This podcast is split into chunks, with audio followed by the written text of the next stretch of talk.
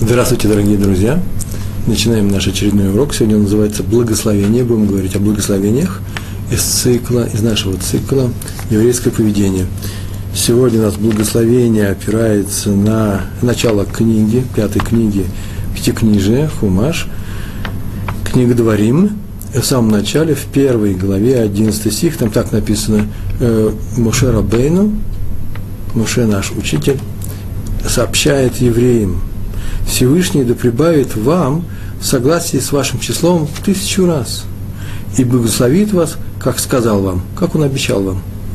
Он пускай он вам еще и прибавит, или в тысячу раз, или э, как вот сколько у вас есть, еще раз, столько раз по тысяче, так написано. Раши пишет в этом месте, что э, он объясня, э, они объясняют, что случилось, почему Раши объясняет, откуда взялась эта фраза. Она вроде из контекста. Сейчас мы посмотрим на контекст тоже. Она не, э, в ней нет необходимости. Раши поясняет, э, из мидраша он взял, что евреи спросили Моше, зачем ты ограничиваешь э, благословение Всевышнего в тысячу раз, вот, а если в две тысячи раз, а если больше, добавляю я от себя. Зачем ты ограничиваешь нашу браху, наше благословение? И он ответил им, это я вам говорю от себя, это я вам добавляю говорю, что пускай вам Всевышний даст тысячу, э, да пусть Всевышний вам сока даст. Э, увеличит вас в, в, в тысячу раз или увеличит вашу браху, благословение в тысячу раз. А он даст вам, как э, обещал, так написано в конце, как обещал вам, как сказал вам. То есть он вам даст безгранично. Э, теперь контекст этой фразы, он очень интересный. Муше говорит, что э, Всевышний э, обещал дать Аврааму так написано в самом начале. Обещал дать Аврааму бесчисленное потомство и дать ему, э, этому потомству страну. Э, то есть евреев очень много. И поэтому Маша говорит, вас много. Так он говорит, вся эта фраза.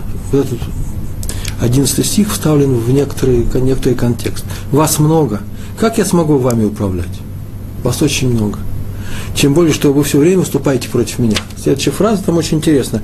Как же мне одному нести ваши заботы, вашу ношу, ваши споры, я один не вынесу. И вот в эту фразу, общую большую фразу, Муше вставляет благословение. Ну так, э, смысл такой.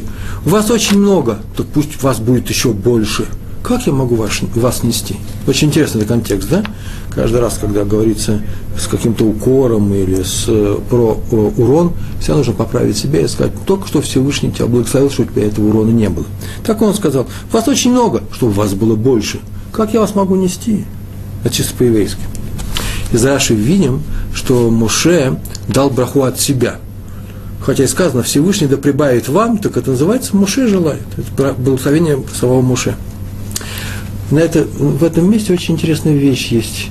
Э, найдена в, кон, э, э, в конспектах Аризаля. Аризаль, как известно, святой Ари, известнейший талмудист, э, он ведь книг не писал, все записано с его слов его учениками. И вот э, в Контрас, в его конспектах найдено следующее.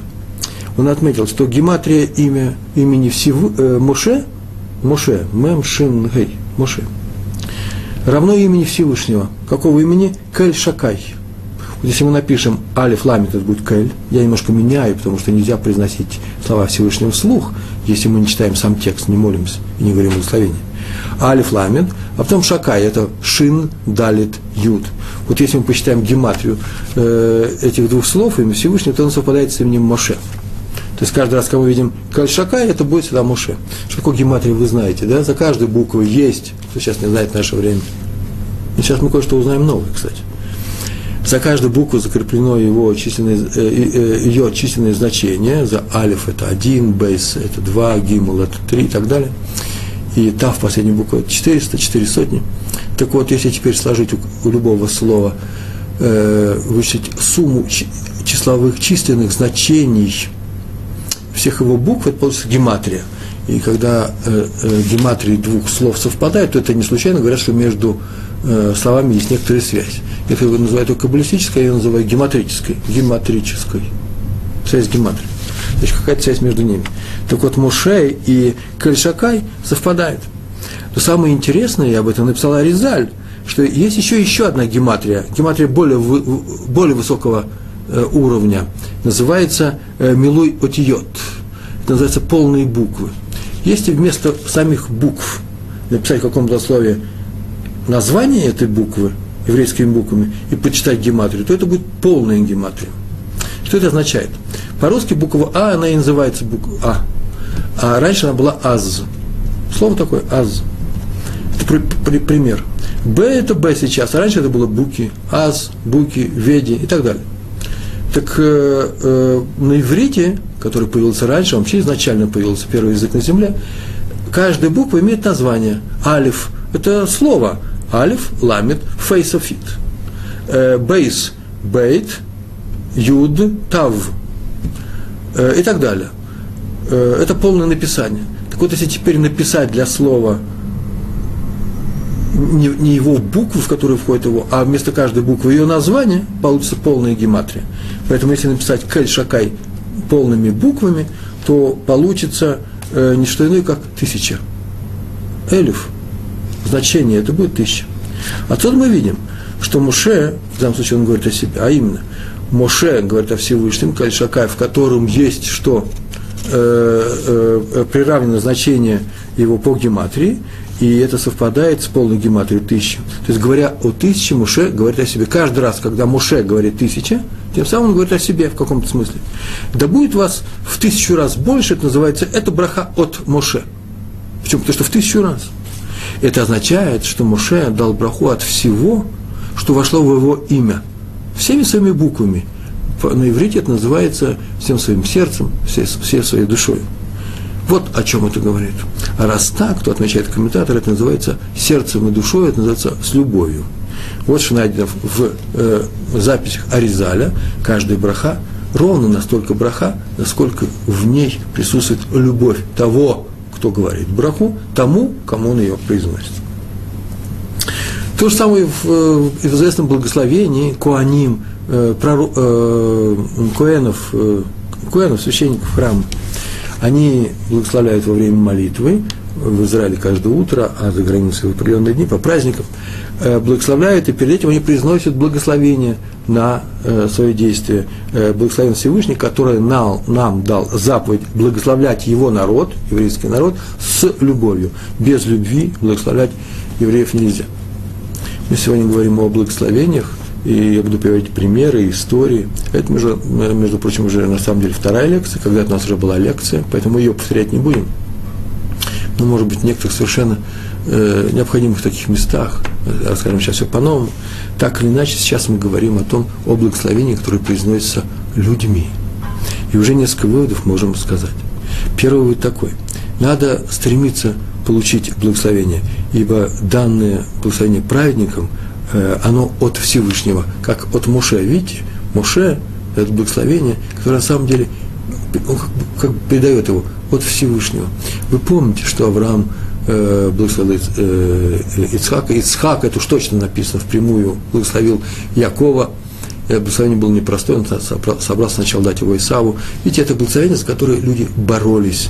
Потом от Якова получали благословение. Вы помните, что и Йосеф привел своих детей и перед э, умирающим отцом поставил своих сыновей Ефраима и Минаши и попросил его э, дать им, им благословение. Это благословение на века, это благословение им потомкам, это благословение от Всевышнего. И есть специальные книги, в которых написано, э, в каком порядке, кто какое благословение получал от Всевышнего, э, начиная с первого человека Адама, как оно дошло до Авраама, а дальше это уже в Хумыше, э, в, в Торе нашей написано. Так, первый вывод, нам вся стремится получить благословение от праведника, почему? Потому что праведник ближе ко Всевышнему, он ведь праведник, он живет жизнью Всевышнего, выполняет заповеди, и поэтому благословение должно действовать и работать. Второй вывод, благословение только тогда действует, когда оно, когда оно дано, мы сейчас только об этом сказали, с максимальной любовью. То есть, э, сказать человеку «будь здоров», значение «отстань от меня», это не называется дать благословение. Так часто бывает, да? Ну, а ты будь здоров. Но его можно превратить в благословение, между прочим, если добавить после него «Амен». Человек тебе говорит в шутку что-то или говорит, может быть, даже в сердцах – а ты ему добавь слово «амен», и ты тем самым поставил печать и сколько ты хочешь получать, тем, сколько ты сейчас получаешь. Вывод браха только тогда становится брахой, когда получающий эту браху принимает ее, говорит Амен. Ну, так еще несколько историй теперь расскажем. Вот эту первую историю я точно рассказывал, правда, я не помню, в каком уроке, может, с благословением, но она очень важна. Сейчас я расскажу еще раз эту историю. Но вряд ли все 60 лекций прослушали. По-моему, я единственный, кто слышал все свои 60 лекций. И поэтому я эту историю хочу рассказать. Мы сейчас только говорили о том, что качество благословения зависит от особого состояния благословляющего. В частности, он должен любить того человека, которого он сейчас благословляет когда в субботу в вашей семье папа, если нет папы, мама, благословляет детей, ну, нельзя делать это формально. Вот максимальная любовь должна быть, любовь передачи любви. Э, это сделает нашу субботу полной. Это сделает э, детей именно теми, э, которые хороши с точки зрения Торы. Вот здесь нужно говорить с любовью, ничего формального. Так вот, история – в цикле еврейского поведения я уже рассказывал, про бабу Салия, раби Израиля Абухацира. Э, история была простая. Марокко во время Второй мировой войны был завоеван немцами. Паша, которого звали Адж Тами, Тами, Тами, он сопротивлялся, его войска были разбиты, а его самого посадили в тюрьму, как врага немецкой нации. И в день его суда, у него был суд, э, написано вообще, что там тяжелые были условия, пытали, обижали, оскорбляли, ну, ну как положено в фильмах про нацистов и так далее, э, с ним плохо поступали, его провели закованного, закованного под охраной, серьезной охраной, по всему городу показ, показ, показывают, как поступают э, местные люди, не местные люди, э, власти, немецкие власти, с врагами э, своими. Э, кстати, между прочим, там тоже были свои квислинги, ставленники, арабы, и поэтому они хотели уничтожить род э, хаджтами э, и захватить там власть навсегда. И все смотрели на унижение Паши. В еврейском квартале, он специально попросил пройти по еврейскому кварталу, он увидал Бабу Сали, Бабу Сали, главу еврейской общины всей страны. Он остановился, все остановились и начали слушать, что сейчас произойдет. И он возьми и спроси, задай ему вопрос – эта вещь была непростая, человек ведут, ведут на казнь, потом враги воспользуются этим, скажут, что ты человеком, который выступал против власти, вступал в разговоры.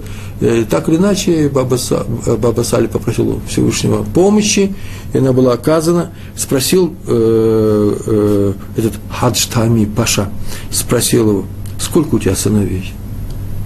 Э, тот понимал, что сейчас я говорю, привлеку за содействие э, преступнику, но так или иначе ответил правду, у меня один сын. Как его зовут? Мейер. Вот он рядом стоит. На что Паша сказал, благослови его сейчас. Тут не понял, он говорит, благослови, благослови. Скажем, брохай. И он благословил сына, ну, обычным благословением соком. Я могу даже привести несколько примеров, какие обычные благословения говорят в таких случаях. Паша сказал, нет, нет, так, не так благослови. Постарайся дать браху своему сыну от всего сердца. Как будто сейчас вы расстанетесь от всего сердца. И Баба Салих действительно вдруг понял, что сейчас, сейчас они могут расстаться, сейчас его схватят. И он дал ему, закрыл лицо, э, глаза руками, положил, вторую руку положил ему на голову и дал ему по полной формуле благословение своему сыну от всего сердца. И тут же Паша сказал, а теперь благослови меня, сейчас, тут же. И тот его тоже благословил. И э, Пашу повели дальше. В тот же день пришла депеша из Берлина, в ней указывалось, что немцы решили пойти на мирное ведение дел с местной властью, поэтому возвращает Пашу, как самый родовитый, представитель самой родовитой семьи, э, на его трон, и э, связались тут же, Паша связался тут же с Бабой Сали, сказал, как только война кончится, в первый же день, первый гость ты мой, ты мой гость. Так оно и было, прислали за ним, вы выбрали, или ты хочешь Фес, или Маракеш, и поскольку это было лето, на летнюю, летнюю резиденцию привезли, Бабу Сали, привезли его туда, и он э, был, ой, у меня написано Феси, в Фес привезли. И после приветствия, цитатства, арабского приветствия, э, спросили Паша, зачем нужно было благословлять сына? Ну, сказал, благослови меня. Спросил его, даже не Баба Салис, а один из советников. А тот удивился, Паша, и говорит, ну разве не известно, что действенно только та браха, и работает только та браха, которая идет из самих глубин сердца. Нет ничего искреннее и глубже, чем благословение Отца – сказанное сыну. Она работает. Тут же это и сработало. Это мы просто иллюстрация, короткая иллюстрация на то, что такое любить в тот момент, когда ты благословляешь какого-то человека, любить этого человека. Ну, теперь еще ряд историй, которые сейчас вам расскажу, э, они иллюстрируют э, некоторые положения, которые нам нужно важно знать сегодня. Э, не, для того, чтобы мы собрались, чтобы узнать о том, что такое гематрия высшего порядка. Это уже интересно, но нет, нет, самое главное в нашей жизни. Про женщину с больным сердцем в браке рассказ сейчас пойдет. У меня на самом деле были боли. Я знаю, что это такое, в медицине я слаб, но я знаю, что сердце болит, а сердце здоровое. Есть такие, такие явления в природе, и даже название имеет. И так или иначе, у нее было, наверное, что-то серьезное было, может быть, нет. Так иначе, врачи предложили сделать операцию. Это было в браке. Несложная операция, но на сердце. И надо сказать, что это было давно. И сказали на ее выбор, она может ходить с этими болями дальше. Что-то это мешает, что-то нужно оперировать. А, ничего страшного не будет, но э, а можно сделать операцию. И она выбрала операцию. Смелая женщина была. Она там лежала в больнице в браке, и муж ее поехал в больницу, и по дороге попросил э, шофера такси остановить, провести его по улице Рашбам. А на улице Рашбам жил Раби Яков Исроль Коневский, Стайплер. Он еще жил тогда. Чтобы получить благословение. Он остановил такси, э, э, постучал, вошел туда. И узнав про операцию, Стапер тут же воскликнул. А он знал вообще эту семью, очень хорошо знал. И знал вообще процесс, проблемы у этой женщины, в чем были боли. Он говорит, зачем нужна операция? Э, не нужна никакая операция. Срочно езжай и смело отменяй эту операцию. Она проживет очень и очень много. Он не сказал, боли пройдут, он сказал, много проживет. Муж очень удивился. Вообще к операции вообще на самом деле все было готово. Врачи уже ждут. Сейчас это вообще, наверное, уже нельзя отменить. Раньше можно было просто отменить. Шли люди на операцию, а сейчас это серьезная вещь. Э, жена сама решила, э, приготовилась психологически. И вдруг он приходит и говорит, отменяется. Он поехал с Айпелер к Раушаху. Равшах был еще молодой. И э, обычно не ездят. Если заходишь к одному раввину, ко второму раввину идти не надо. Но здесь это можно было сделать. Почему? Потому что, во-первых, у него не было выхода. Ведь он же пришел к Стаплеру не за советом, а за брахой. А э, тот дал ему совет. Э, поэтому нельзя сказать, что он добровольно выбрал его как советчика. Ну так, давайте оправдаем его. Лучше всего, Лекавсхуд называется, э, хорошо судить о людях. Он ничего особенного не нарушил. И Раф Шах услышал, что Стаплер посоветовал отменить операцию, и сказал, что так надо, надо сделать раз Стайпер сказал, он знает, что, что, э, знает, что говорит. Так и сделали. Он приехал, операцию отменили. Женщина перестала чувствовать боли в сердце со временем. И все бы хорошо, но через несколько, прошло немного лет, очень небольшое, небольшое число лет, и Стайплер умер, он был очень старый человек. И у женщины снова появились боли в сердце. И она снова обратилась в больницу, но там знает один только способ лечения, по крайней мере, в этой больнице. И сказали, что нужно делать операцию. И она решила, ну что ж, теперь стаплера теперь нету. Мы все честно сделали, как сказал нам праведник, так мы и поступили, и э, ложимся на операцию. Я не знаю, почему она не боялась этой операции, я при первой возможности, не знаю, никто ничего не знает, не о нас будет сказано про операцию. Она согласилась, так или иначе. Тогда пошли к сыну Стайплера. Муж пошел к, к сыну Стайплера, и ныне живому, чтобы он жил дальше, Раби Хайм Коневский живет в Мебраке на той же улице. И спросить, что теперь делать? Он сказал ему – он пришел с несколькими учениками, он сказал ему следующее. В Мидрашах, Мидраш – это устно, э, пись, пи, запись устной Торы, да, Мидраш. Э, записан, там есть, ведется спор тан, уч, учителей, которые звали Танаим. Танаим, Танаи, э, Таны – это учителя эпохи Мишны. У них идет спор на следующую тему. Продолжает ли действовать браха, сказанная цадиком, праведником, да, и после его смерти? Или браха действует, но когда праведник, который ее сказал, умирает, браха тоже кончается. Продолжается она или не продолжается? Идет спор. Так сказал сын Стайплера, Рафхайм Коневский. Но в нашем случае, другой случай, здесь никакого спора нет. Потому что спор касается самого содержания брахи. То есть то благо, что обещала браха, должно проявиться как минимум при жизни праведника. А продолжается ли дальше? Есть мнение? Да, есть мнение нет. Но в нашем случае все согласны. В каком случае? Что Стаплер благословил женщину долгой жизнью. Эта браха не уходит со смертью праведника, потому что сам смысл этой брахи в том, что она будет жить долго, и поэтому она обязана исполниться, пока женщина не проживет много лет. И поэтому ничего страшного нет, езжайте домой, никакой операции не надо сделать. Так и сделали, операцию отменили, И она прожила очень много лет. И если бы я давал еще пять лет назад этот урок, я бы сказал, она и сейчас живет. Теперь я уже это сказать не могу. Что все мы жили до 120 лет. Третья история, которую я сегодня расскажу, а потом будем, будем рассказывать и нашу теорию о Хоф, э, Хофицхайме в городе Радин, в том городе, где была Ешива. Хофицхайме жил один молодой человек, ну, довольно-таки молодой человек, который владел магазином, и по субботам этот магазин не закрывал. Нарушал субботу.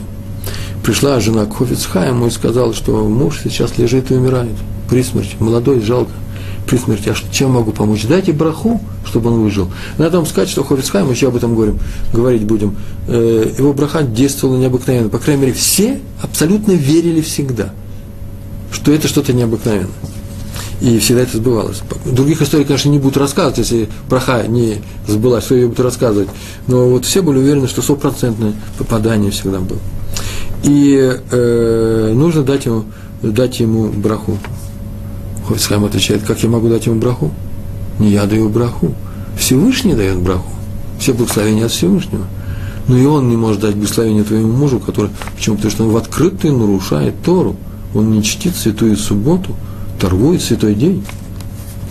Но ведь он же умрет, сказала женщина. Вообще это достаточный аргумент, это сильный аргумент. Умрет же человек, дай браху. Ничего не могу поделать, сказал Ховицхайм, был сильный человек. Вот если бы он пообещал, что он не будет нарушать субботу, что он будет их соблюдать, ему, я мог бы дать ему браху. Ой, я обещаю, я вам обещаю, что он будет соблюдать, если он выживет, я вам обещаю, что он будет соблюдать вам все субботы. Вот я тебе верю. Но дело в том, что не ты же просишь браху себе, ты просишь браху не себя, а своему мужу. Поэтому нужно, чтобы он обещал. Но он не может обещать, он не может сюда прийти и, и пообещать, что будет соблюдать субботу. Почему? Пока он дойдет, он умрет. Он вообще при смерти. И говорит он с трудом. Ничего не могу поделать. Нет, нет, никакого выхода нет, сказал Хофицхайм. Абсолютно никакого выхода. И, и, езжай, приготовься к самому плохому. И иди домой. А потом говорит, стоп, стоп, подожди секундочку, вот перед нами стоит молодой человек, а на самом деле там стояли его ученики, и он показал на молодого тогда еще известного Рава, Рава Александра Познерсона, Познерсона, Александр Познерсон, говорит, тут возьми его с собой, пускай он пойдет с собой, придет, придет с тобой в дом, э, объясните умирающему мужу, э, что вот э, Хофицхайм даст, это я, э, даст благословение, если он пообещает все субботы отныне соблюдать. Если он не может говорить, пускай просто пожмет ему руку. Слава, пускай пожмет руку. Это очень простая вещь, это называется покупка, заключение сделки.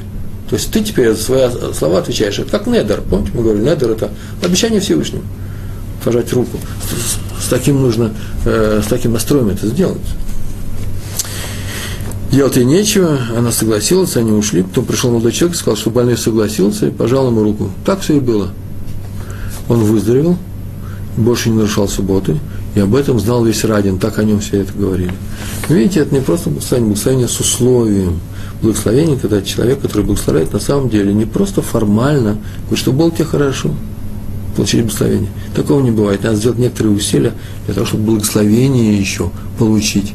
А потом, получив его, нужно делать некоторые усилия для того, чтобы благословение реализовать.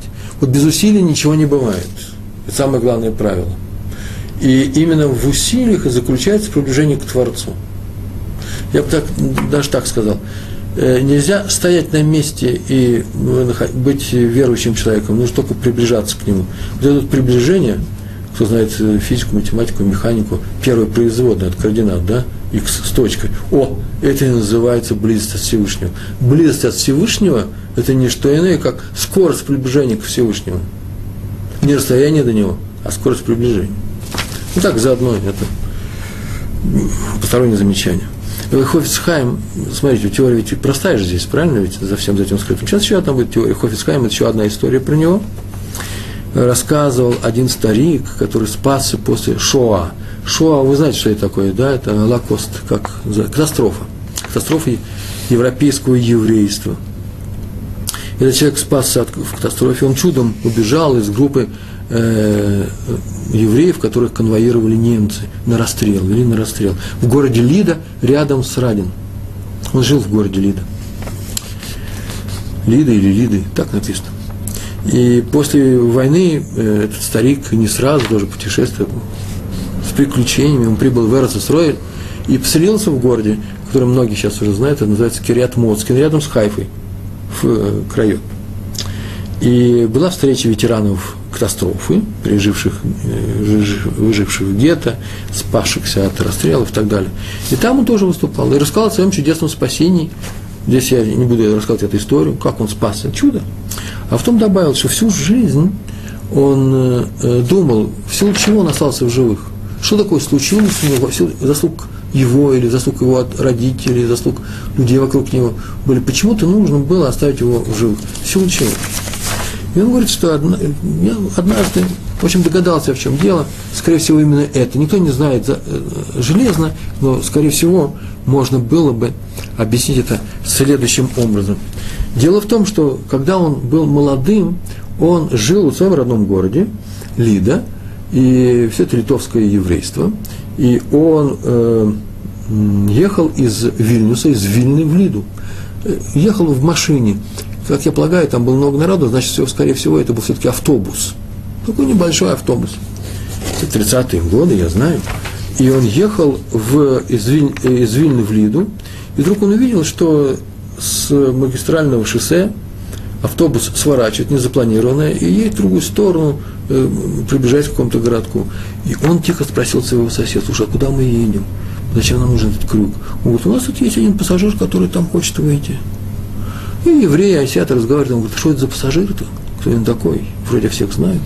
Не знаю, знает ли он всех. Лида недалеко от, э, от, э, от Радина. А едут они в Радин. Едут они в Радин. То говорит, зовут этого человека Хофисхайм. О, Хофисхайм, кто же его не знает, кто же его не слышал о нем. Если даже никто не видел, ну, по крайней мере, видели, э, слышали, книги читают. Величайший и праведник, и величайший учитель э, этого поколения, да и нашего тоже. И Хофицхайм подъехали к дому э, э, он спросил, «А кто Хофицхайм? Старик ничего не ответил, когда подъехали в этот город.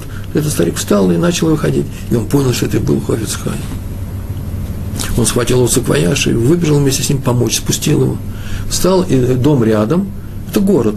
И вот, вот дверь, и он тоже поднес этот саквояж и поставил рядом с, рядом с дверью. И Хофисхайм посмотрел на нее и вдруг положил ему руку на плечо и сказал, да будет с тобой Всевышний во, во всех твоих путях, во всех твоих начинаниях. Это тем более странно, что Хофисхайм давал очень много благословений. И, э, ну, когда его просили, сам по себе это была редкость большая. Таких случаев было несколько. Вот один из этих случаев. Почему-то он вдруг этому молодому человеку дал благословение. И вот старик так и заканчивал свой рассказ. Вот, наверное, скорее всего, в силу именно этого благословения – и я спаса совершенно, эта браха сохранила меня в живых, совершенно невероятных обстоятельствах. Это просто еще одна история про Хойцхайм, у нас их, э, э, по-моему, не будет, потому что каждая вторая история про браху, вся про благословение Хофицхайма, как они сбывались. У меня написано много рассказов на эту тему. Э, так или иначе, его благословения э, сбывались. Э, так это произошло в этом случае. еще одна история рассказывается – а теорий у нас тоже много сегодня, э, э, о Виль, Вильна. Мы сейчас говорили про историю, как ехали люди из Вильна в автобусе, а история в самом Вильна в другое время, во времена Гаона. Ляо Гаон – это виленский э, Гаон, Гаон – это гений, э, жил в Вильнюсе, известнейший, умнейший из мудрецов э, нового времени. Жил в Вильне один старик, древний годами, можно сказать, древние годами, по-русски говорят, да, но очень крепкий, здоровьем. И он всем рассказывал, как он получил свое долголетие, в силу чего. Однажды, да нет, не однажды, вообще он молился в той синагоге, она центральная, центральная синагога, она и сейчас еще в Вильнюсе стоит вместе с Гаоном, уж новое здание сейчас. Э, в одной синагоге, в, э, э, в том же Миняне, где молился Гаон. И после утренней молитвы Шахрис, он всегда оставался, молодой человек был еще мальчик – ну, не знаю, 15 лет, он оставался и читал Тилим. Это очень важная вещь, и вам тоже советуется. Э, это как благословение от э, царя Давида. Э, тот, кто хочет получить благословение от царя Давида, Аллах Шалом, да к миру будет упомянуто его имя, тому нужно читать Гилем, псалмы. Чудодейственные вещи, у нас есть перевод, и много таких переводов. Я лично переводил тоже книгу э, Тилим на русский язык, с транслитерацией, потому что лучше всего читать это на иврите, хотя бы русскими буквами, но еврейские слова. А еще у нас под эту книгу подверстана, подброшурована э, книга, называется «Сгулот». молитвы, специальные молитвы на разные случаи э, в жизни, когда это требуется, например, молитва девушки перед э, свадьбой, или молитва женщины перед родами, или молитва юноши перед тоже свадьбой и так далее, и так далее. Много там всех случаев в жизни, выздоровления и так далее. Так вот, Тегилем читать. Тегилем читать полезно всегда. Если вы видите, когда вы стоите на остановке, или в автобусе, или в самом автобусе, вы видите, что человек, или мужчина, женщина, читают маленькие книжки, то они не молятся, они тгилем читают, э, так положено. И вообще нужно установить себе такой шур, называется, э, размер определенный, несколько определенных вещей, прочитывать тгилем в течение дня, какую-то определенную порцию. Какую можно узнать специально? В той книжке, которых я вам сказал, там написано все эти способы, э, по которым нужно сделать эту разбивку. И мальчик оставался и читал этот хилем, а Гаон приходил, и он сейчас пойдет э, к себе наверх, поднимется и будет там книги писать, э, учеными делами заниматься. Но он очень любил расхаживать вдоль рядов после шахрита, утренней молитвы, расхаживал, погруженный в свои думы. И вот мальчик читал Тгилем, люди тоже сидят, учатся – э, Гаон рассказывает, и мальчик решил пойти, и вдруг он выходит, и вдруг ему навстречу идет Гаон. И он настолько оторопело, он не ожидал его, он тоже шел, наверное, погружен в свои мысли, остановился и смотрит на Гаона, когда он идет в сторону, а Гаон смотрит на него и не отходит никуда. Пауза затягивается, и он ничего не может сделать, и еще больше робеет. Мальчик еще больше робеет.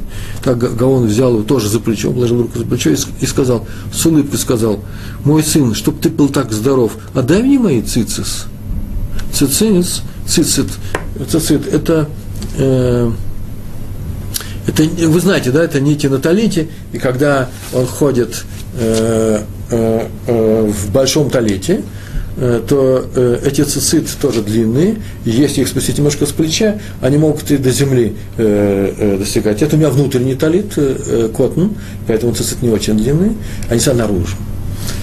Э, и спасибо оператору. И э, они были на земле, и э, мальчик наступил на эти цициты и стоял так. Оробевший стоял. А э, Гаон не может идти в сторону. Почему? Потому что э, его циц прихвачен чужой ногой. И он ему сказал, и именно не в сердцах сказал, он с улыбкой сказал, чтобы ты был не здоров. Э, то есть он что-то попросил такое рисковатое, э, и уменьшил эту резкость, и уменьшил эту резкость э, тем, что он э, дал ему благословение серьезное благословение, чтобы ты был не здоров. Мальчик тут же э, побежал домой и рассказал своему отцу, тот обрадовался, собрал большую трапезу, собрал миньян людей для молитвы, раздал сдаку бедным очень большой, и объявил всем, что его сына получил особую браху от Гаона на здоровье. И все в это поверили, никого не было ни одной секунды э, сомнений. И он прожил очень большую жизнь, ни разу ничем не заболев – без болезней и хвори. Вот что, чем это интересна эта история. Э, получил ее, конечно, случайно. Кто-нибудь мог сказать, э, не понимаю, смотрите, он, ему это повезло, а я не пошел и не наступил на цицит э, Веленскому Гаону. Нет, нет, это не так делается. Значит, этому мальчику полагалась эта браха, и так сделал Всевышний, что произошло то, что произошло. Но, как я сказал, полагалась этому браха в силу того, что этот мальчик был, делал какие-то хорошие дела. Поэтому делать хорошие дела, а не ждать, когда тебе в лотерее выпадет хороший билет, э, или когда э, какой-то осьминог э, проквакает твою победу в финале футбольного чемпионата, или же когда ты наступишь на одежду какого-нибудь известного равина. Нужно делать хорошие дела. И так получишь благословение.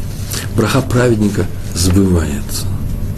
И мы об этом уже говорили неоднократно и очень часто. Браха праведника – сбывается. И не потому, что он э, знает, э, что нужно сказать в нужный момент, и не потому, что он э, пророк. Мы говорили об этом и в прошлом уроке, очень часто говорили. В прошлом уроке так говорили. Так написано у нас, все, что выходит из уст человека, будет сделано. Как в прошлом уроке. Кем будет сделано? Небом. Все, что скажет праведник, чем выше уровень праведности человека, тем больше небо к нему прислушивается. Как мы видим, для того, чтобы управлять этим миром, помогать людям. Что значит управлять? Помогать людям. нужно быть праведным человеком. Это не просто совет, э, как мы говорим, совет своим детям. хороший совет, педагогический совет, так мы педагогические советы. Э, говори спасибо, э, скажи тете спасибо, когда она тебе что-то хорошее сделала. Пропусти женщину, не толкай детей, скажи здравствуйте, скажи до свидания. Все это этикет. Это можно научить. Почему? Так принято. Мы так и определяем людей. Вот смотрите, эти люди, они э, культурные, воспитанные. Э, хорошо быть хорошим, так мы говорим. Но и культурно воспитанные люди могут делать плохие дела, как вдруг они увидали, что это им выгодно. А мы можем дать другой совет. Вам это хотя это вам и выгодно, а все равно вы не делаете своих плохих дел. Не, не крадите. Он скажет, все понятно, но это же ведь не спасибо, это же не до свидания, это же не просто этикет. Это моя жизнь. Почему я должен так себя вести? Ну хорошо бы, говорим мы, будь приличным человеком. Почему нужно быть приличным человеком? Ведь неудобно же быть приличным человеком. Удобно как раз хорошо воровать. Уже говорили на эту тему. Подвернулся тебе несколько миллионов, украл и купил футбольную команду в Англии. Это же хорошо. Я сейчас без всяких намеков, я ничего не знаю. Это для шутки, не больше, чем шутка. Но есть же случаи, когда на самом деле люди воспитанные, культурные и занимаются тем, что э, делают себе карьеру за счет других людей. Интеллигентный человек, профессор, я придумываю сейчас, я ни одного такого человека не знаю, скорее всего, такие бывают же случаи, правильно? Карьерист, который идет прямо по головам всех остальных. Люди жестоко поступают с другими в, именно в плане карьеры. Или, например, э, резко разговаривают с соседями, а иначе иногда бывает, что и плохие дела делают сосед, соседам, э, спорят о том, где поставить забор, э, участку всего-то на одну ладонь прибавить его или уменьшить, но нет, человек не может поступить своим. Почему? Ведь он же культурный и воспитанный. Он же кончил замечательный институт, у него же есть хорошие труды. Он же его вхож в приличное общество. Почему он себе позволяет плохие вещи? Да потому что все, что мы говорили сейчас, это для этого человека, не для нас с вами. Мы с вами живем по-другому, правильно? А это такие культурные люди, которые культурно ровно настолько, насколько их воспитали насколько они считают это допустимым. Но когда идет разговор о том, чтобы получить что-то чужое, отставить свое, свое понятие чести и так далее, то они могут вообще-то свою культуру потерять. А сейчас мы приходим к другому выводу. Оказывается, это не просто пожелание, не только совет. Хочешь, чтобы все в мире было хорошо у тебя, твоих детей? Хочешь, чтобы у тебя были, появлялись только правильные желания, красивые желания? И чтобы у тебя не было плохих испытаний, когда тебе придется э, решать вопрос, украсть или не украсть, убить или не убить, не дай Бог, э, изменить или не изменить. Нет, хочешь жить по-человечески, будь хорошим человеком. Это необходимость, это не благой совет. Это не совет, Сережа, скажи тете спасибо. Это необходимость жизни. И тогда твое благословение будет на самом деле серьезным благословением, и оно будет сбываться. Э, вещь простая, правильно ведь? Это же мы говорим о физических вещах, метафизических вещах. Э, можно проверить, э, статистику сделать, сколько благословений праведников помогло умирающим людям. Почему? Давайте так и будем выписывать нашим больным. Тебе полагается пенициллин 4 кубика, э, какому-нибудь лекарство 3 таблетки и браха такого-то человека, такого-то праведника соседней улицы, два раза в день. Ой, он дорого берет, может подешевле? Нет, к этому будешь ходить вот этот браха, сами у нас работает по договору с нашим, э, с нашим медицинским центром, э, такой праведник там, будешь приходить к нему, и идет человек, подходит к нему, таблетку в рот принял, сказали ему браху, и пошел домой. И врач отмечает, о, явное улучшение. Почему мы так не делаем? Почему браха не работает таким образом? Да потому что праведник – это совсем другое понятие. Это не тот, который лечит. А праведник – это тот, кто праведник. И тогда он лечит. Ну, на эту тему еще будем говорить, это такое маленькое теоретическое отступление. Мы говорили о том, как, да, еще вот этот рассказ о том, как люди ценили браху Хофицхайма. Верили в нее? Может быть, все дело-то и в вере. Есть такие, такие уроки, я могу тоже показать об этом, о том, что как ты веришь в браху, так она тебе помогает. Есть такие уроки. Но сегодня просто не об этом. А тут просто на самом деле, э, на удивление, верили в своего любимца. Можно сказать, просто любимец элиты еврейского, любимец еврейского народа Хофиц Хайма рассказывал Раби Лейб Гроснес, ученик Ховицхайма. Э, в городе Радин была Ешива, в ней был Раби Нафтали Троп, известнейший раввин, был очень старый человек, в это время, о котором сейчас будем рассказывать, э, он умер. И Хофицхайм тоже в городе э, жил, он не был руководителем Ешивы, но он был еще старше, очень старый человек был. И выбирали Рош Ешива, руководителя Ешивы в городе Радин, и приехал навестить Ховицхайма, из, из, из Израиля приехал э, Раби Исар Залман Мельцер, известнейший раввин, умнейший человек. И как к нему приехал, Ховицхайм заодно, вместе со всеми остальными делами, предложил ему дать урок Талмуда в Ешиве перед учениками. И тот дал такой серьезный, красивый, глубокий урок, что, я бы так сказал, ученики стонали. Это что-то было необыкновенное. Мельцер, э, Раби Мельцер, он и запись его уроков производит большое впечатление. Что-то необычайно умное, глубокое и, и, э, и, все по делу. И когда они все это выслушали, они решили, что лучшего главы Ешивы у нас быть не может. Нужно его пригласить. Ему об этом сказали, он посмеялся, у него вообще-то, у него есть Ешива, Эцхаим, у него Ешива в, в Израиле. И тогда ученики сделали очень просто, э, чисто литовский способ, потом стал советским, а теперь он общемировой. Они написали прошение и собрали подписи. Вся, вся Ешива собрали подписи. Так, ну, так, ну, в то время это работало. Мы принесли ему и дали, вот, видите, подпись собрали, может, вы останетесь у нас. И поручили эти подписи собрать и принести к Раф Раф Гроснесу, вот Лейб Гроснес, ученик Хофицхайма, который все это записал в своей книжке. И э, он пришел к нему, к Раф Мельцеру, там, где он жил, и встретил его в дверях, он уходил с акваяжем. Раф Мельцер уезжает в Израиль. А он ему дает э, бумажку эту. Тот взял бумажку, прочитал ее, расчувствовался. Ой, говорю, такие хорошие слова написаны, хотят меня оставить здесь. И говорю, ну дело-то в том, что я сейчас такую браху вчера вечером получил такую браху от Хофицхайма, которой я сейчас не могу уже здесь остаться. Что за браха? Какая браха? Вот браха очень простая. Он сказал о том, что... Такие слова, прям я записал, прям перевел с этой книжки.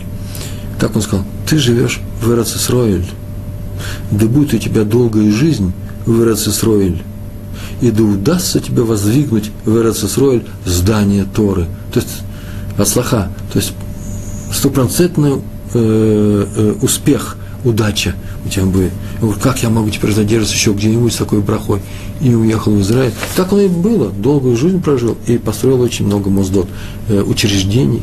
Э, раби Исар Залман Мельцер. А из этого рассказа я вижу, не будь это брахи, он бы остался в Литве.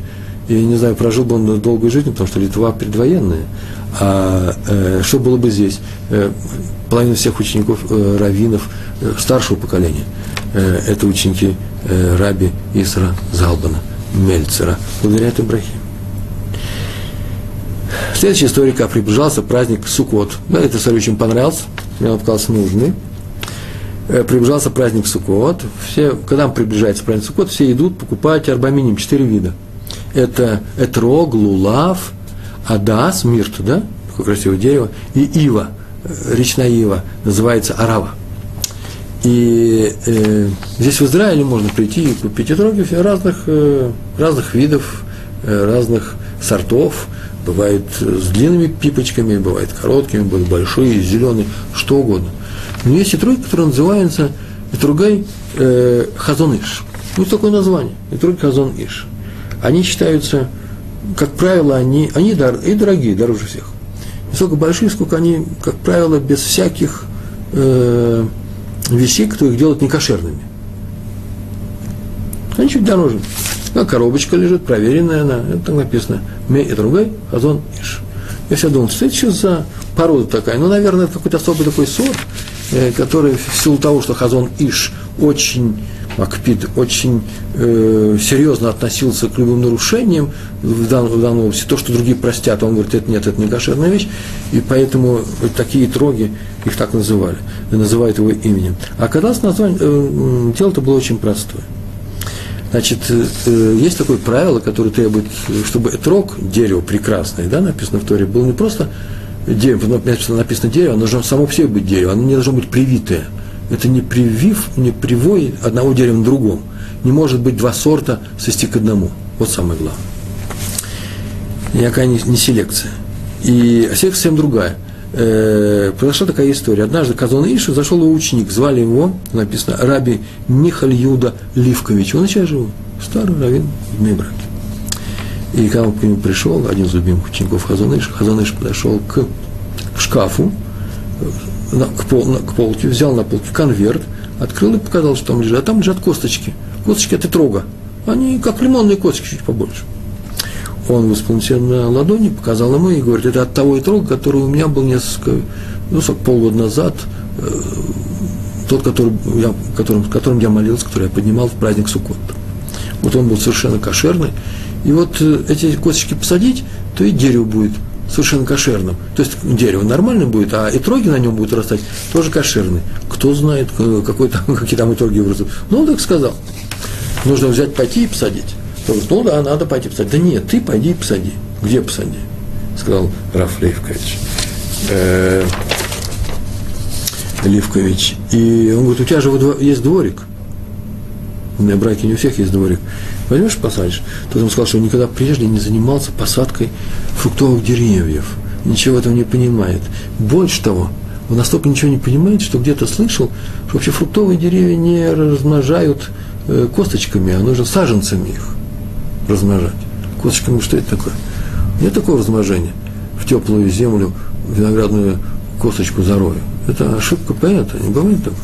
Надо саженец, веточку, да еще это я от себя добавлю, чтобы там э, э, корешочки появились где-то, да, в теплой воде, потом еще посадить специально с торфом землю, это целая история. На что Хазан Иш, он, там, короче, говорил, ну, просто засуньте косточки все в землю, и все, конец. А поливать надо, поливать. Машеварух. Всевышний наведет дожди, зима сейчас начинается, дожди наведет, и все будет хорошо. А, это значит было сразу же после Суккот, потому что зима начиналась. Иначе зачем сказал Маша Варух? Э, та вставочка в нашей молитве, когда мы говорим, что Всевышний, э, мы просим у него дождей. Это на зиму. И в это все будет. Ну, так и сделал. Что теперь делать? Рави Ливкович, Хазон и его учитель, сказал, посади, он посадил. Ответственность с ним большая. Посадил, сказал, что нам еще сказал? Помолился Всевышним. И они проросли. И через несколько лет выросли деревья. И на всех этих деревьях были плоды кошерные.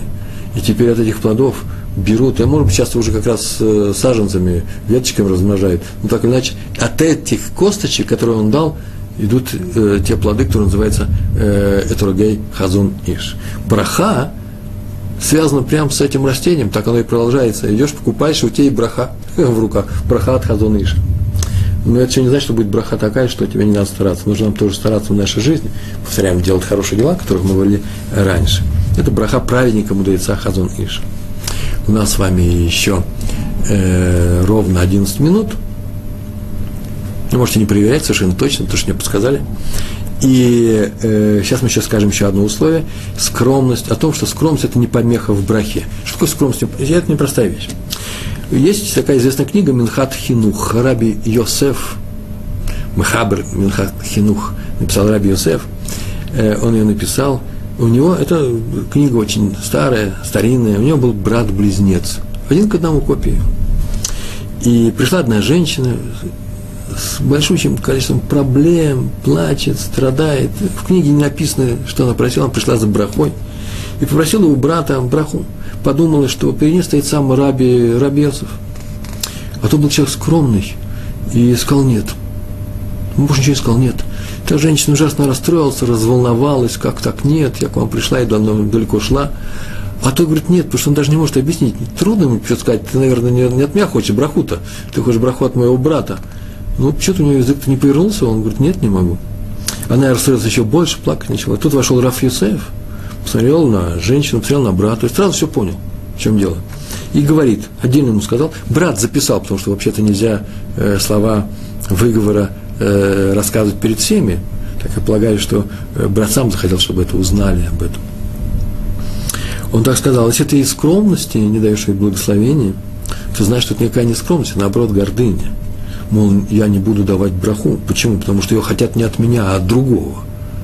Это называется гордыня, гаева. И добавил, вообще такое есть правило очень простое. Если еврей, любой еврей просит браху, дай ему ее срочно, тут же, даже если он ошибся и просит не у тебя, а у кого-то другого. Он ошибся. Дай ему эту браху, после чего скажи, между прочим, ну я не такой-то такой-то, пойди туда, куда хочешь, но браху дай обязательно. Деваться некуда. Так и мы. Никогда не, не нужно думать, что, мол, вот я сейчас, или кто я такой, что дам, э, не дам браху. Даем браху. Даем браху в любом случае. Что такое дать браху? Это пожелать хорошие вещи другому человеку. Э, в жизни подворачивается случаев, приходится очень много возможностей дать браху другим людям. Не обязательно говорить ее громкую, красивую. Просто сказать, будь здоров. Главное, чтобы, чтобы вы были здоровы. Как у тебя мальчик учится? Мальчик хорошо учится. Ой, дай Бог ему, чтобы он лучше учился. Или, например, мальчик плохо учится, дай Бог, чтобы он исправился. Добавляйте такие вещи, они помогают. Это называется дать браху. Независимо от того, какого уровня мы. Но мы помним. Мы с вами помним, что надо стараться быть хорошими людьми, чтобы наша браха сбывалась. Хоть этим поможем другим людям. Это очень важно. Не будем думать, э, вот, мол, я даю браху другому человеку, потому что это другая, это же не скромность. Вот я сильный, я равин или меня просят браху, да, дай ему ее скромно. И знаем, что любой может ее дать, любой человек. Но главное здесь не то, какого уровня тот, кто дает браху. Хотя тоже, между прочим, важно, это не главное, но важно, праведник он или праведник. Чем больше праведности, я уже третий раз говорю, тем сильнее браха. Главное здесь, нужно ее давать с любовью. И давать ее нужно, не скупясь, э, щедро. Комментарии раби Минаши Кляйна на стих про Маше и его браху, с которого мы начали. Помните, да, он сказал, да, даст вам Всевышний в сто раз больше, еще в тысячу раз больше, э, чем у вас сейчас есть. Так мы начали. Про Эрцисрой сказано, что она без ограничений, нет ни границ. В Медрашах так сказано. Страна, которая вмещает в себя все. Широкая она, наша страна. Поэтому про нее говорят Эрц. Вы слышали такое название, да? Эрц Цви страна оленя. В каком смысле оленя? В том смысле, что она как оленевая кожа, хорошо обработанная оленевая кожа, тонкая, она может расширяться, ее можно растянуть, а ее можно, наоборот, сжать, сжать под некоторым напряжением, кстати, форму, и она будет очень маленькой, узенькой. Она умеет все делать э, во все стороны. То же самое и наша страна, особенно Иерусалим. А в Иерусалиме сказано, что он вмещал во время праздников, имеет возможность такое вмещать, а может так оно и было, так сказано, вмещал – в тысячу раз больше евреев, чем их вышло из Египта. Если вышло их, э, посмотрите, сколько тысяч, то на тысячу умножаем уже, переходим к, к миллионам. Э, а за границей не такая. За, за граница. Э, другие страны, кроме Иерусалима, не такие. Они не растягиваются. Вот Мушей сказал евреям, я сейчас нахожусь за границей Святой Земли, мы туда еще не вошли. Я вам могу дать ограниченную браху. Помните, с самого начала сказали, ты, говорит, Всевышний, даст вам Всевышний тысячу раз только, ты нас ограничиваешь в этом. Всевышний безграничен. Сейчас он объясняет, Раби Минаши Кляйн, что он им тем самым говорит, я не могу вам дать бесконечную браху, я нахожусь за границей Израиля – за границей Святой Земли. Я могу дать только ограниченную. Чем это подчеркивается? В тысячу раз. Ну, какое еще максимальное число вы найдете? Тысячу раз. Мне не дано войти в страну. Значит, мне не дано благословить вас безграничной брахой. Но Он, Всевышний, Акадыш Буругу, Он благословит вас безгранично. Вот о чем сказано в этом стихе. Но Он вас благословит, как и обещал. В принципе, можно дать браху человеку, который ему не годится. Тоже такое можно дать. Например, безграничная браха. Называется не всякая браха по его мерке шита. Э, такой была браха, э, которую Ицхак хотел дать Эсаву, своему сыну, вместо Якова. И Ивка, услышав про это, э, тут же поняла, что сейчас отец подведет Исаву и подведет Якова. Он даст им не те браху. Якову даст маленькую, можно сказать, маленькую браху, без больших претензий, а Исаву большую, он ее не выдержит. Это, это все равно, что поставить перед спортсменом, который вышел на соревнования по прыжкам в высоту, мне извините за примитивный образ, но он просто для меня, он, я его вижу, и человек, э, спортсмен, известный спортсмен, ученик пятого класса, а прыгает он на высоту, метр берет. И его учитель э, физкультуры поставил этот метр, он его взял, и там поставил метр пять, он это взял. А теперь, если поставить метр пятьдесят, он не возьмет сойдет соревнование. Он мог бы показать хороший, хороший результат сегодня, метр двадцать, а он останется с метр пять. Почему? Потому что ему поставили метр пятьдесят. Он не умеет брать. То же самое Исаву. Исаву сейчас дать большую браху, он ее не возьмет. А Якову взять, дать маленькую, значит, не раскрыть его потенциал. Называется, можно, в принципе, э, э, дать браху человеку, который ему не годится. Надо понимать, что ты, да, какую браху ты говоришь, какую браху ты просишь. То же самое, между прочим, сделал Билам. Если вы хотите об этом написать статью на нашем сайте Толдот, э, э, Билам сказал, что евреев, евреев он благословляет чистотой семьи. Помните, там была такая браха, как прекрасны твои шатры Яков. При этом он надеялся, что евреи именно в семейной чистоте наиболее слабы. Так случилось, кстати. Тут же пришло испытание, после всех этих испытаний евреев девушками Муава, если вы помните в, в конце раздела Балак, посмотрите, сразу же после благословения проклятие Балака, э, Белама, благословение проклятия. Он давал такое завышенное благословение, что он решил, что они с ним не справятся, и он хотел сделать им плохо именно своей брахой, поэтому и сказано, что он хотел прийти их проклясть. Это, правда, не удалось, потому что евреи напряглись, вылечились от этой болезни, от этой заразы, но потеряли 24 тысячи э, в той эпидемии. Так или иначе, Билам их хотел именно благословить непосильным благословением, это называлось его проклятие. Поэтому браха должна соответствовать тому человеку, которому она отдается. Раби Борох Дофли Бойч, у нас осталось с вами э, четыре с половиной минуты, глава Ишивы Каменец, э, говорил про себя, что когда придет мой час последний, я приду, встану перед Ешивой, небесной Ешивой, и меня спросят, чем ты явился? Разве я могу сказать, что я пришел с Торой? Разве та Тора, которую я выучил, это Тора? Или разве я могу сказать, что я пришел со страхом к Всевышнему? Разве тот страх, который я испытывал, это страх? Нет, но я могу тебя просто сказать одно, что каждый раз, когда встречал любого еврея на улице, я всегда его благословлял или вслух, или мысленно. Ни один не прошел мимо меня без брахи. Кстати, между прочим, что такое мысленно? Может быть, нужно вслух благословлять евреев? Возможно. Я не знаю, Билам ведь благословлял тоже евреев, они же не слышали, а он принес благословение Всевышнего, и оно все равно с нами.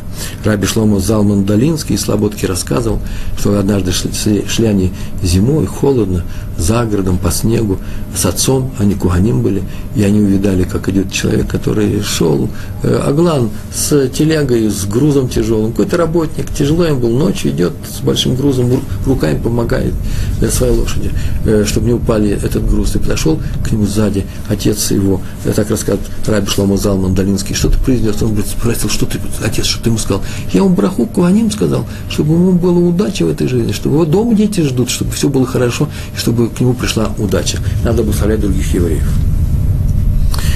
Человек иногда не слышит, как ему говорят браху. Ну, как еврей, как я говорю, евреи, которые не слышали браху, который им сказал Всевышний через Белама. И это очень важно. Почему? Потому что ту браху, которую мы получаем, ей нужно соответствовать, и Всевышний дал нам именно ту браху, которую нужно. И сейчас я эту браху возьму и повторю. Браха Белама в нашем случае. Как прекрасны наши шатры, Яков, наше жилище, Израиль. Словно ручьи они растекаются, как сады у реки, как деревья, посаженные Всевышним, как кедры над водой. Красивый поэтический образ. Эта браха была дана нам для того, чтобы мы жили чисто в своих семьях – чтобы у нас все было замечательно с нашими детьми, чтобы мы продвигались в Торе, видите, как кедры над, чтобы мы были сильные, как кедры над водой, как сады у реки были мы красивыми, наши семьи, как деревья, посаженные, насаженные Всевышним, чтобы всегда с нами была Тора, как прекрасны наши шатры, Яков и наши, там написано ваши, да, а мы говорим наши жилища, э, Израиль. Я думаю, на этой брахе мы можем с вами закончить сегодняшний наш урок. Я надеюсь, э, мы его провели с пользой. Э, мы сегодня рассказывали истории, рассказали еще несколько очень важных вещей о том, как относиться к брахе. Практически мы знаем о том, что нам нужно, у нас нет другого выхода, как быть хорошими людьми, нужно быть праведниками, надо стараться быть праведниками, надо любить других людей, надо их благословлять. Я вас тоже благословляю. Большое спасибо. Как прекрасны наши шатры с вами. Всего хорошего. Шалом, шалом.